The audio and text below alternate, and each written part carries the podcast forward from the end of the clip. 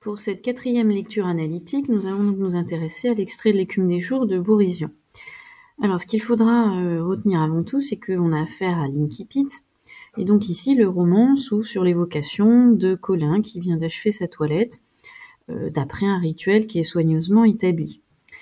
Euh, bien sûr, ce qui frappe avant tout, c'est que le texte s'inscrit dans un univers inhabituel qui, finalement, va annoncer la tonalité complète de l'ouvrage. Ce qu'il faudra montrer ici avant tout, c'est que l'on découvre une écriture originale, et sans renier finalement l'héritage de ses prédécesseurs, Vian ici va surtout conjuguer la tradition et la modernité pour dresser le portrait d'un genre nouveau.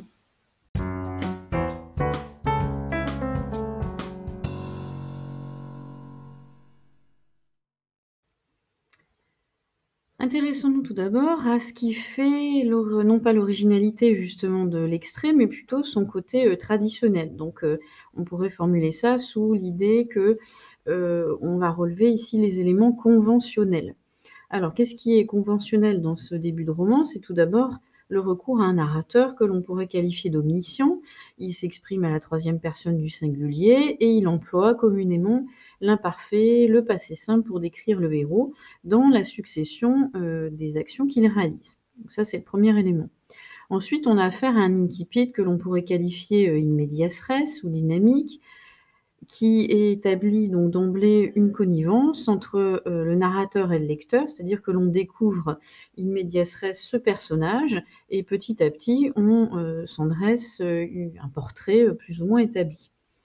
Le sujet de la page, on pourrait dire plutôt la, thématique, on pourrait le résumer sous cette façon-là, Colin fait sa toilette. Quelque part, ici, Borision renoue avec ce qu'on appellerait la scène de genre, euh, une scène finalement de la vie quotidienne du personnage qui serait pris sur le vif. La seule chose, c'est qu'ici, euh, euh innove, puisqu'il remplace l'habituel personnage féminin par celui d'un jeune homme qui est encore inconnu aux yeux du lecteur.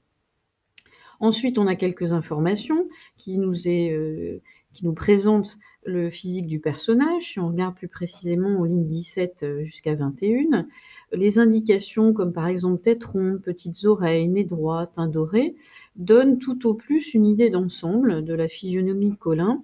Et finalement, seuls les détails comme euh, sourire de bébé, fossette au menton, permettent d'individualiser le personnage et euh, font émerger l'idée d'un euh, caractère enjoué, juvénile, aux yeux du lecteur. C'est la première image que l'on a de lui au fur et à mesure de ces lignes.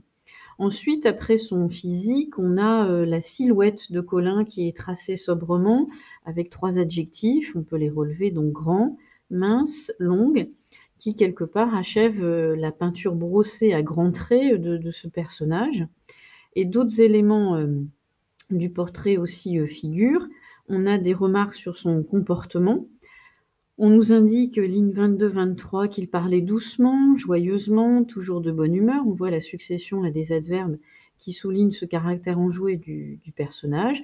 Et puis, à cela se rajoute une description quant à sa tenue vestimentaire, son costume, aux lignes 30, 32. Euh, Donc, euh, on pourrait dire que Borisian, dans un premier temps, utilise ces éléments conventionnels du portrait euh, traditionnel.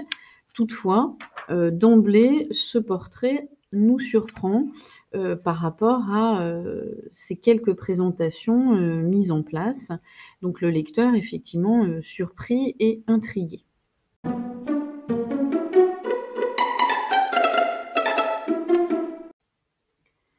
Après les aimants conventionnels, essayons de voir justement qu'est-ce qui crée dans cet incipit des effets de surprise et qu'est-ce qui déroute les lecteurs immanquablement. Alors quelques détails, sans aucun doute, vont déconcerter le lecteur. Ce que l'on pourrait relever, par exemple, c'est lorsque Colin euh, se coiffe. On nous signale cette fameuse phrase Le peigne d'ambre trace dans ses cheveux des sillons pareils à ceux que le gai laboureur trace à l'aide d'une fourchette dans de la confiture d'abricot.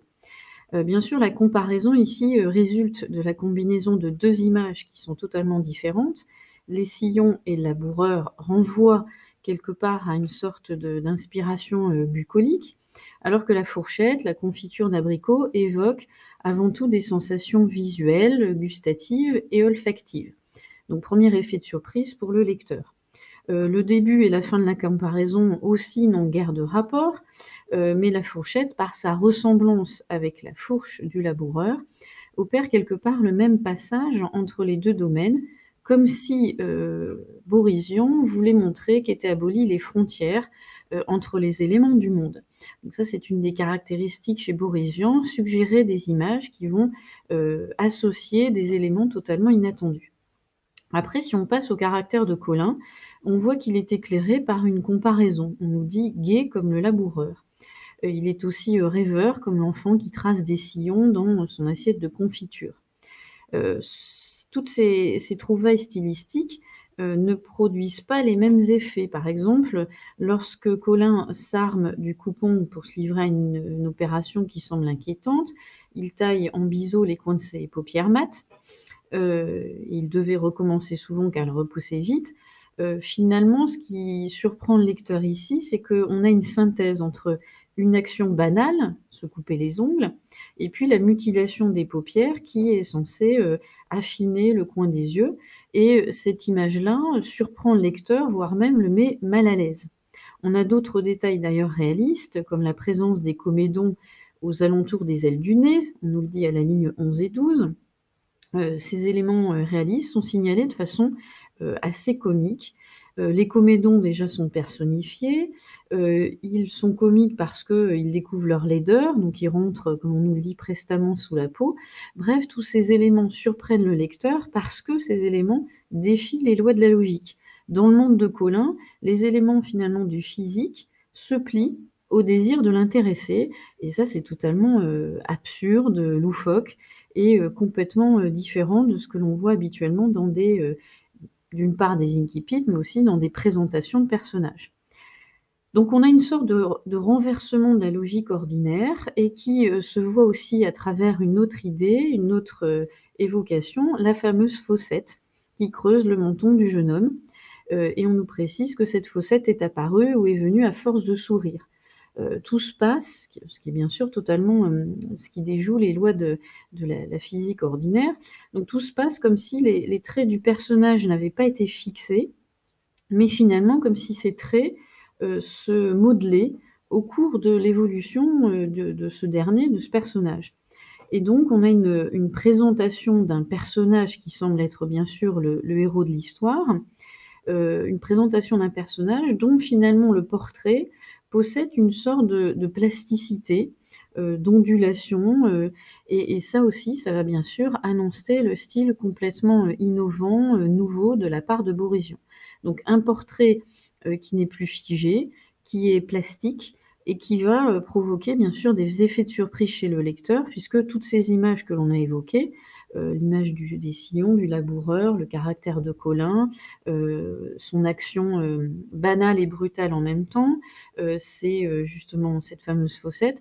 Tous ces éléments participent au caractère, étonnant pour un lecteur qui finit par être totalement déstabilisé.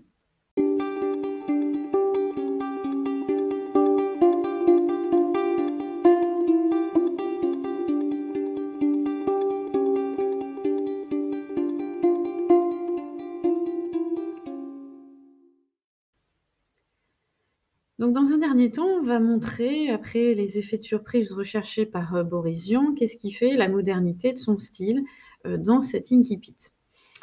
Après donc avoir partiellement, heu, décrit Colin, le narrateur résume à la ligne 16: «Dans la glace, on pouvait voir à quoi il ressemblait, le blond qui joue le rôle de Slim dans Hollywood Canteen». Qu'est-ce que l'on remarque ici, par cette, phrase à la ligne 16? C'est déjà sa construction orale. La phrase rompt en quelque sorte avec les propos précédents. Heu, on a ici, mmh, une phrase qui permet de faire de Colin un personnage identifiable. La référence au film américain qui était sorti en 1944, heu, permet, de, rendre plus vivant, le personnage et renvoie une réalité qui finalement peut être connue par un public cinéphile à l'époque, de de. Donc 1re, heu heu, modernité, heu, du style, Colin n'est pas désincarné et on nous dit même à la ligne 20-21: «Il est assez grand, mince, avec de longues jambes». Mais dans cette phrase-là, on remarque que, cette portion de phrase à cette portion de phrase est rajouté un élément «et très gentil». Alors ici, il s'agit d'une figure de style que l'on appelle, un zeugma, heu, Z-E-U-G-M-A, qu'on appelle aussi plus communément un attelage. Alors qu'est-ce qu'un zeugma? Puis après on va reprendre l'exemple dans la phrase. Heu, un zeugma, en fait, c'est une figure de style, heu, par laquelle on va adjoindre un à un terme, alors ce terme pouvant être, heu, un verbe, une préposition, on va lui adjoindre 2 heu, compléments qui sont de nature complètement différente. Alors soit différents par, la syntaxe ou par le sens. Effectivement, ici, on a affaire à un zeugma tout simplement parce que, heu, on commence la phrase par nous évoquer le physique, heu, du personnage, grand, mince, avec de longues jambes et virgule «et très gentil», comme s'il y avait une sorte de rupture effectivement syntaxique et en fait, on confère à la fin de la phrase, heu, un élément qui est surprenant, qui est plutôt ici qui se réfère à un trait de caractère, alors qu'on était parti dans une présentation physique. Donc là, il y a aussi un jeu, heu, qui suggère la modernité du style, c'est-à-dire encore cette, brisure, hem et puis cette, familiarité, heu, que l'on a entre, ce personnage fictif qui oscille avec un personnage qui pourrait, exister par cette référence au film américain. Le portrait psychologique de Colin va se poursuivre après 4 heu, courtes propositions indépendantes aux lignes 21 et 23. Enfin le narrateur, commente d'abord le nom de Colin, heu, on nous cite de façon, heu, amusante, heu, nom qui lui convenait à peu près. Et on a l'impression qu'on est comme en fait, dans des contes, c'est-à-dire que le choix du nom ne semble pas relever, heu, de la volonté de l'auteur, mais plutôt, semble être le résultat d'un heureux hasard. Et puis après, les 3 autres phrases juxtaposées, heu, résument ses activités. Il parlait doucement aux filles, joyeusement aux garçons, il était presque toujours de bonne humeur et le reste du temps, il dormait. Surprenant pour un personnage qui semble être, heu, le héros de l'histoire, heu, un personnage qui semble sympathique, gentil et surtout, pour lequel on apprend qu'il ne fait strictement rien de la journée ou du moins strictement rien d'extraordinaire et que finalement le reste du temps, il dort. Donc ces informations réduisent la figure romanesque à sa plus simple expression et bien sûr vont surprendre le lecteur. Comment un personnage si inconsistant deviendrait-il le héros d'un récit? Et dernier, heu, le dernier paragraphe du texte laisse pour autant entrevoir une piste possible. Heu, Colin se déplace dans un univers qui ne suit aucune règle de la logique ordinaire. Heu, c'est ça qui va peut-être lui conférer son statut de héros. On a bien sûr cette fameuse évocation lorsqu'il vide, heu, son bain. On nous dit: «Il perce un trou dans le fond de la baignoire» et l'eau du bain coule bien sûr, de façon tout à fait illogique, sur le garde-manger du locataire de l'étage inférieur. Donc on a, heu, ce côté, surprenant, mais peut-être c'est parce qu'il y a ce côté surprenant que, ce personnage va devenir un héros, qui va être ordinaire, il va sortir de l'ordinaire du quotidien du lecteur. Heu, donc même si elles sont glissées légèrement, toutes ces remarques suggèrent que l'espace romanesque va perturber les habitudes du lecteur, l'amuser, l'inquiéter à la fois et finalement lui proposer un monde qui est à mi-chemin entre le le merveilleux et le fantastique. Et puis les dernières lignes décrivent l'habillement de Colin. On termine par, par cela. Heu, là encore surgit une surprise, les fameuses sandales de Colin ne sont pas en cuir de Russie comme on s'y attendrait, mais en cuir de roussette, un matériau qui est des plus étranges puisque la roussette peut désigner soit un poisson qui, heu, appartient au sous-ordre de des squales, soit un une chauve-souris de couleur rousse. Donc on est encore, heu, dans une hésitation, permanente et en même temps, heu, cette évocation, heu, finit de dresser le portrait du personnage parce qu'on voit bien que Colin est à la recherche d'une tenue vestimentaire, hem, plutôt rare, élégante, raffinée et on a l'impression enfin que que le narrateur fait de Colin une sorte d'avatar du dandy moderne. Et donc on oscille entre ce personnage qui est attirant parce que sympathique, heu, gentil et puis un personnage qui, heu, par ce côté dandy pourrait, heu, peut-être poser des questions ou soulever des inquiétudes. On finit avec son pantalon de velours, hein, que revêt Colin, et puis on a cette expression vert d'eau, devenue très profonde, qui donne une sorte d'autre dimension au personnage. On a effectivement un personnage qui est dressé par des éléments surprenants et qui lui confère une sorte de vision mystérieuse, poétique, heu, poétique par son environnement aussi, heu, d'ailleurs donné. Et donc, heu, tous ces éléments font, la modernité, hein, du style, de Boris Vian qui, sort totalement des sentiers battus, quant à la présentation de son personnage.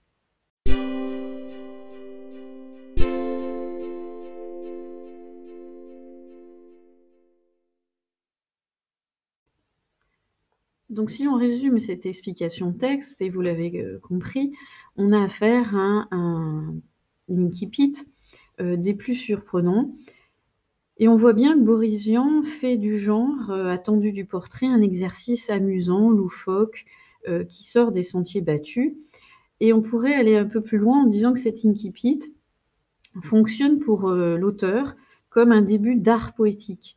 Le romancier ici, exhibe ses codes, ses propres codes et ses propres références, quitte à, heu, sortir justement des des codes habituels, comme pour mieux inciter le lecteur à le suivre.